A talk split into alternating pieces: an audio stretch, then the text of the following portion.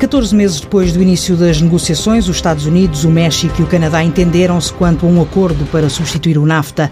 Há muito que Donald Trump dizia que o antigo acordo assinado em 94 estava morto, mas o novo entendimento não vai tão longe quanto os americanos queriam, apesar de o Canadá e do México aceitarem um comércio com mais restrições com o principal parceiro de exportações. As trocas comerciais entre os três países estão avaliadas em 1,2 trilhões de dólares e era por isso importante manter o livre comércio. As maiores mudanças neste acordo incluem regras mais apertadas quanto à origem das peças usadas no setor automóvel, um acesso maior dos Estados Unidos ao mercado de laticínios canadiano e uma limitação da resolução de conflitos investidor-Estado a casos de tratamento preferencial e a certos setores dominados por empresas estatais como a energia, as telecomunicações e as infraestruturas. Neste Mapa Mundo, uma parceria da TSF com o Instituto Português de Relações Internacionais, tem o professor José Teixeira Fernandes, investigador do IPRI. Boa noite, professor. Quais são as principais alterações deste acordo em relação ao NAFTA? Este novo acordo comercial, hum, agora eh, feito, embora ainda esteja em fase de ratificação, e vamos ver se isso não será um problema político, eh, traz algumas novidades relativamente ao acordo NAFTA, tal como ele existia desde os anos 90. Eh, claro que parte aqui da batalha política é precisamente até onde vão essas transformações e essas mudanças, e uma parte importante joga-se aí. Não é por acaso que o nome muda. Uh, o nome uh, passará a ser não o Acordo NAFTA, como era conhecido até agora, Acordo de Comércio Livre da América do Norte, mas Acordo Estados Unidos, Canadá, México. Uh, isto, em parte, eu interpreto como sendo já uma luta política e, sobretudo, um interesse de Donald Trump, que desencadeou todo este processo, em mostrar ao eleitorado americano que isto agora é uma coisa muito diferente, bastante diferente e corresponde fundamentalmente às promessas dele. Dois aspectos, talvez, ou três, eh, onde realmente há mudanças, noutras mudanças não estão, são tão significativas. Uh, os críticos até dizem que no fundamental o sistema se mantém. Uh, outros, ironicamente, apontam também até algumas semelhanças no que foi modificado com o acordo de parceria transpacífico que a Donald Trump, uh, foi logo uma das medidas emblemáticas, rejeitou. Em concreto, onde eu penso que há aqui uma área visível de alguma transformação e que pode realmente trazer vantagens políticas, políticas internas nos Estados Unidos é o caso da indústria automóvel. É uma das que sempre esteve no cerne da contestação ao Acordo de Comércio Livre da América do Norte. Agora foram introduzidas aqui regras de origem, eh, ou seja, que obrigam para o produto, para o, hum, o automóvel ser considerado produzido no interior da NAFTA, são mais exigentes na percentagem de valor acrescentado. Mas há, há, sobretudo, depois uma outra questão que é realmente interessante, porque uh, toca também num outro problema clássico, que é a contestação adaptação aos baixos salários, e aqui é o caso do México, e a deslocalização das empresas para os países baixos salários. Há uma cláusula prevista neste acordo que cerca de 30%, e depois evoluindo até para 40%, eh, dessa produção automóvel terá que ser paga a 16 dólares por hora. Eh, claro que isto é pensar notoriamente no México, que não tem esses salários, eh, e esta é uma reivindicação que até seria típica dos setores mais laborais e mais próximos do Partido Democrata. Portanto, neste sentido, o Trump consegue aqui, ou poderá conseguir, uh, alguns louros na política interna dos Estados Unidos, entrar em algum eleitorado tipicamente de classes trabalhadoras e sindicatos uh, mais próximo do Partido Democrata. Outro aspecto também interessante de modificação, e nota assim muito rápida, eh, é uma coisa que tem sido objeto também de grande contestação nas negociações de comércio internacional, o sistema de resolução de litígios entre investidores e Estados. Eh, está também previsto num acordo NAFTA desde o início. Eh, neste novo acordo, o sistema não desaparece na totalidade, mas é revisto significativamente. Gradualmente desaparecerá entre os Estados Unidos e o México irá manter-se com. Desculpe, eh, desaparecerá gradualmente entre os Estados Unidos e o Canadá. Com o México irá manter-se o sistema, mas apenas para certos investimentos: petróleo, gás natural, energia, hum, telecomunicações e alguns setores identificados nesse acordo. Isto também corresponde, curiosamente, a uma reivindicação muito da sociedade civil, dos sindicatos, das ONGs, contestatárias deste sistema de resolução de litígios, visto visto como favorecendo largamente as grandes empresas multinacionais em relação aos Estados, acabando por obrigar os Estados muitas vezes a fazer marcha atrás em legislação social e até incentivando também a deslocalização uh, de empregos. Claro que o sistema não desapareceu completamente, se mantém em relação ao México, uh, mas há aqui também uma mudança e, e um, um desaparecimento parcial, uma transformação parcial, que também permitirá dividendos internos. Por último, eu diria, no plano externo, há, aqui também uma mensagem muito importante sobretudo para a China. Eh, porque Trump tem eh, escolhido claramente aqui vários alvos eh, no comércio internacional e a China é inequivocamente o seu principal alvo.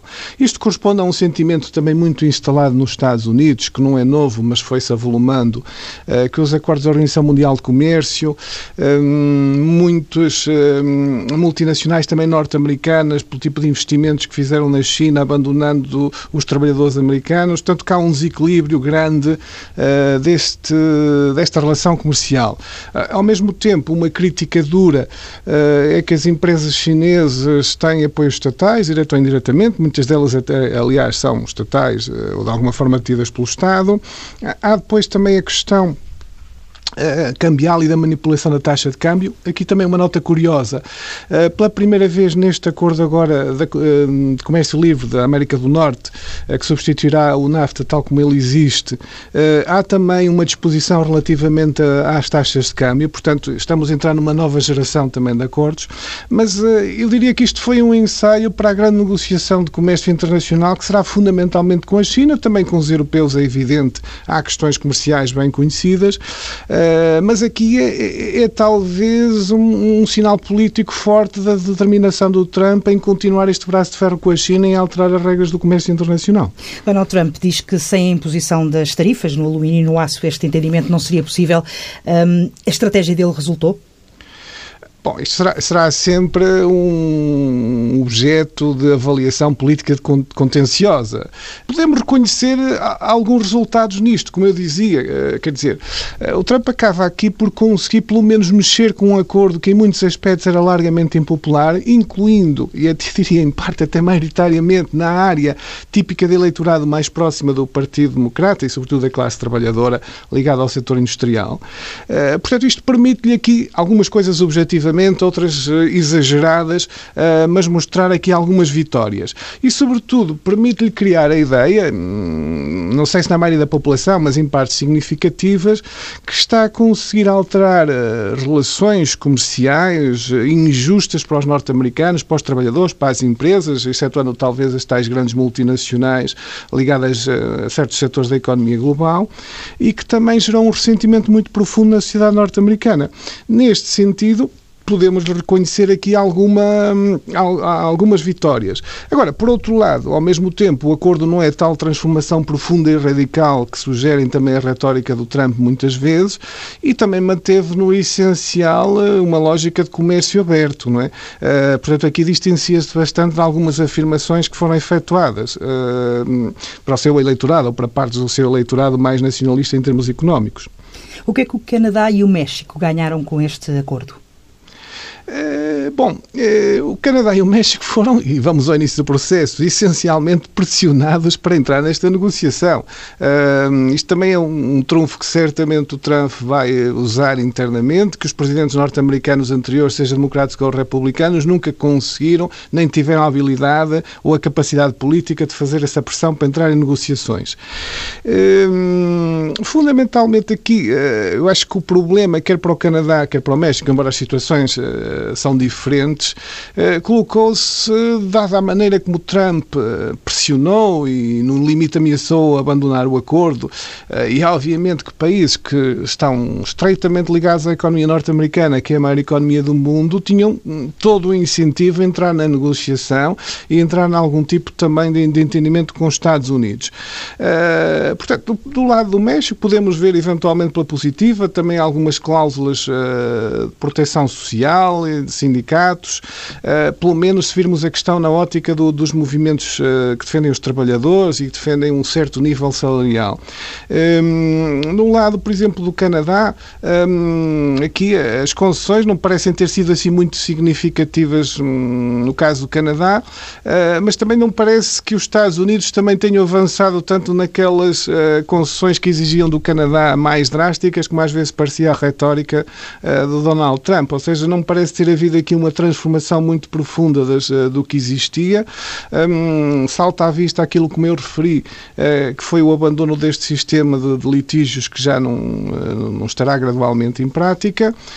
Há algumas transformações também na relação agrícola entre os dois países, mas aparentemente não houve uma mudança assim também tão profunda, salvo alguns detalhes que só depois, com uma análise mais minuciosa, a realidade possa mostrar que gera uma dinâmica diferente. Não parece haver aqui também uma alteração assim tão significativa quanto isso. Isto permite, sobretudo, aos Estados Unidos e ao atual Presidente, no fundo, reclamar vitória numa negociação comercial e numa das matérias que ele mais, no fundo, lançou para a sua campanha. E, sobretudo, dizer que ele faz diferente, cumpre o que promete e que realmente se preocupa também com a classe trabalhadora e, com certo tipo de empresas norte-americanas que não são as maiores e que depois perdem também uh, com esta abertura comercial. Este acordo tem agora de ser ratificado e aprovado pelos três Estados. Nos Estados Unidos vai ser votado depois das eleições de novembro. Se houver uma mudança uh, nestas eleições, uh, Trump poderá ter dificuldade em conseguir aprová-lo? Sim, isso poderá ocorrer se nós tivermos uma luta fundamentalmente como estamos a ter, e esta eleição, ah, agora num outro plano do juízo do Supremo Tribunal mostra bem isso, fundamentalmente ou quase só por linhas partidárias, podemos ter essa questão.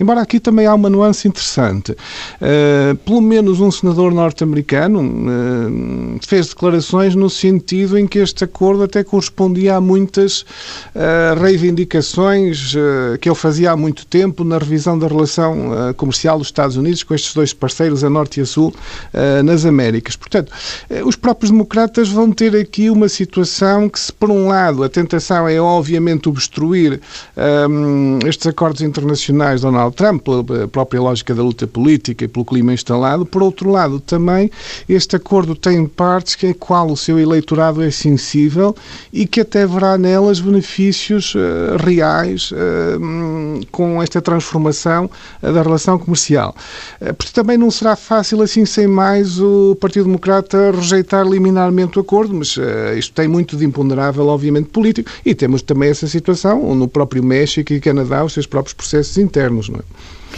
Professor, vamos agora até ao Brasil, onde ontem se realizou a primeira volta das presidenciais.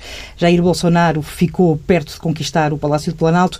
Esperava uma vitória tão folgada do candidato da, da extrema-direita? Eh, sim, a expressão eh, realmente da vitória do candidato da extrema-direita é, de alguma forma, surpreendente. Embora a tendência nestes últimos dias apontava, realmente, sempre que se ouviam dados de sondagens, apontava para um crescimento e uma sondagem seguinte normalmente estava sempre um valor um pouco mais elevado, eh, mas ter no fundo, os 45%, 46% é realmente um, um, resultado que ainda há uma semana atrás não, não entrava uh, nas previsões, uh, que andavam pelos 30 uh, ou 30 e poucos. isto também mostra, ao mesmo tempo, aqui uma radicalização, de facto, na, muito grande na política brasileira, e este é o lado mais complexo de, da situação. Porque o Brasil, eu diria tal como a generalidade da América Latina, tem uma política muito centrada talvez em personalidades. O próprio sistema uh, de governo, ou forma de governo, que é fundamentalmente presidencialista, tal como nos Estados Unidos, aí pode vir essa influência, mas acaba por uh, promover também muito esse lado da personalidade, do líder forte, de um certo caudilhismo, um cesarismo, se quisermos usar a expressão desta maneira, que em condições normais se atenua, mas em circunstâncias de alguma forma excepcionais como são estas, tende a adquirir uma dimensão. Uh, por outro lado, os partidos políticos no, no Brasil, na América Latina em geral, sem exagerarmos, obviamente, nas generalizações, mas uh, penso que podemos identificar esse traço, não tem um cariz ideológico marcado como nós estamos habituados aqui na Europa. Uh, claro que podemos falar em esquerda, em direita, de uma designação genérica, mas não há coerência, provavelmente, das ideias e das propostas políticas a que nós estamos habituados nos partidos, tal como conhecemos em Portugal, e eu diria na generalidade dos países europeus ocidentais. Uh, isto leva também, a, no fundo, uma forma de fazer política muito mais difusa, confusa e, por vezes, que haja uma amálgama de eleitores até estranha à volta de certos candidatos e certas ideias, como estamos a verificar uh, agora. Uh, sim, uh, o que fica fundamentalmente a sensação é que estamos aqui a discutir o passado, ou o passado próximo da herança do PT nos governos de Lula, fundamentalmente, e de Lima, ou, ou o passado mais distante que nos leva aos anos anteriores à democracia e à ditadura. ironicamente, as questões do futuro parecem estar largamente envenenadas por este, este tipo de discussão. Depois, o problema aqui também é que a política e o discurso político parece largamente feito pela negativa e não pela positiva. Uh, Bolsonaro parece ter emergido, surpreendentemente, como candidato que acaba por fazer aqui uh, uma larga projeção e conseguir uma larga faixa de votos uh, no eleitorado que não será naturalmente só radical e de extrema-direita, mas por se ter posicionado como mais anti-PT, mais anti-Lula. quanto à Haddad, assume-se como um herdeiro político do PT e de Lula eh, e, e também uh, faz o discurso ao contrário, de alguma forma também uh, gerando, alimentando, entrando na engrenagem de tal radicalização. Terá dado capacidade agora para contrariar esta onda de apoio ao Bolsonaro? Essa é a grande questão, é a grande questão naturalmente da segunda volta. Eu diria que isto, no fundo, vai ser decidido, por, em parte, pelo grau de rejeição de cada candidato.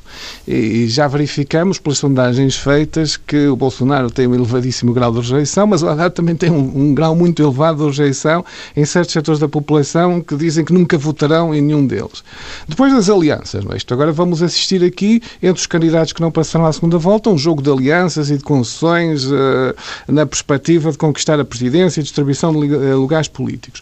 Mas há uma terceira dimensão também que me parece fundamental, que é nos eleitores que não votaram, quer no Haddad, eh, quer no Bolsonaro, eh, saber se eles se mobilizarão ou sentirão suficiente estímulo de ir votar agora eh, numa destas escolhas polarizadas e extremas. A questão talvez se coloque com mais intensidade para o Haddad, mas será um problema dos dois. Mas isso depois irá ser no limite decisivo no resultado final disto, a capacidade de mobilização e de conseguir levar estes eleitores que estavam nos outros candidatos ao voto, obviamente, ao voto na sua, eh, na sua área política. Eh, mas eu temo que qualquer um dos que possa ganhar, eh, mesmo no caso do Haddad, que não tem as posições de forma nenhuma do, do Bolsonaro, nem o discurso agressivo e radical dessa maneira, mas pelo seu passado de ligação ao PT, Lula, e por toda esta herança que, no fundo, também põe o Brasil muito dividido, terá muita dificuldade em também ser um, um no, no caso de vencer, em conseguir unir o Brasil e ultrapassar essas, essas feridas. Estamos mesmo a chegar ao final do nosso tempo. Que livro é que nos sugere esta segunda-feira? Eu sugeria um livro muito a pensar uh, no primeiro tema que falávamos há pouco, nas questões comerciais uh, nos Estados Unidos e na relação não só com os restantes países da América do Norte e esta renegociação, mas muito também com a China. o livro tem um interesse particular porque um dos autores, o principal autor, é o Peter Navarro. não é um nome propriamente muito conhecido no meio económico, até porque é um economista heterodoxo, normalmente não muito apreciado pelos seus pares eh, mas ele assinou conjuntamente com outro autor eh, em 2011 um livro, inclusivamente houve depois um filme, tipo documentário feito sobre isso, Death by China, Confronting Dragon, a Global Call to Action, será a morte pela China confrontando o dragão, uma chamada global à ação. Eh, este livro é de 2011, tem uns anos, mas mostra todo um quadro mental hum, de leitura sobre a China, sobre o que vê, no fundo, a ameaça, quer política, quer económica, comercial chinesa.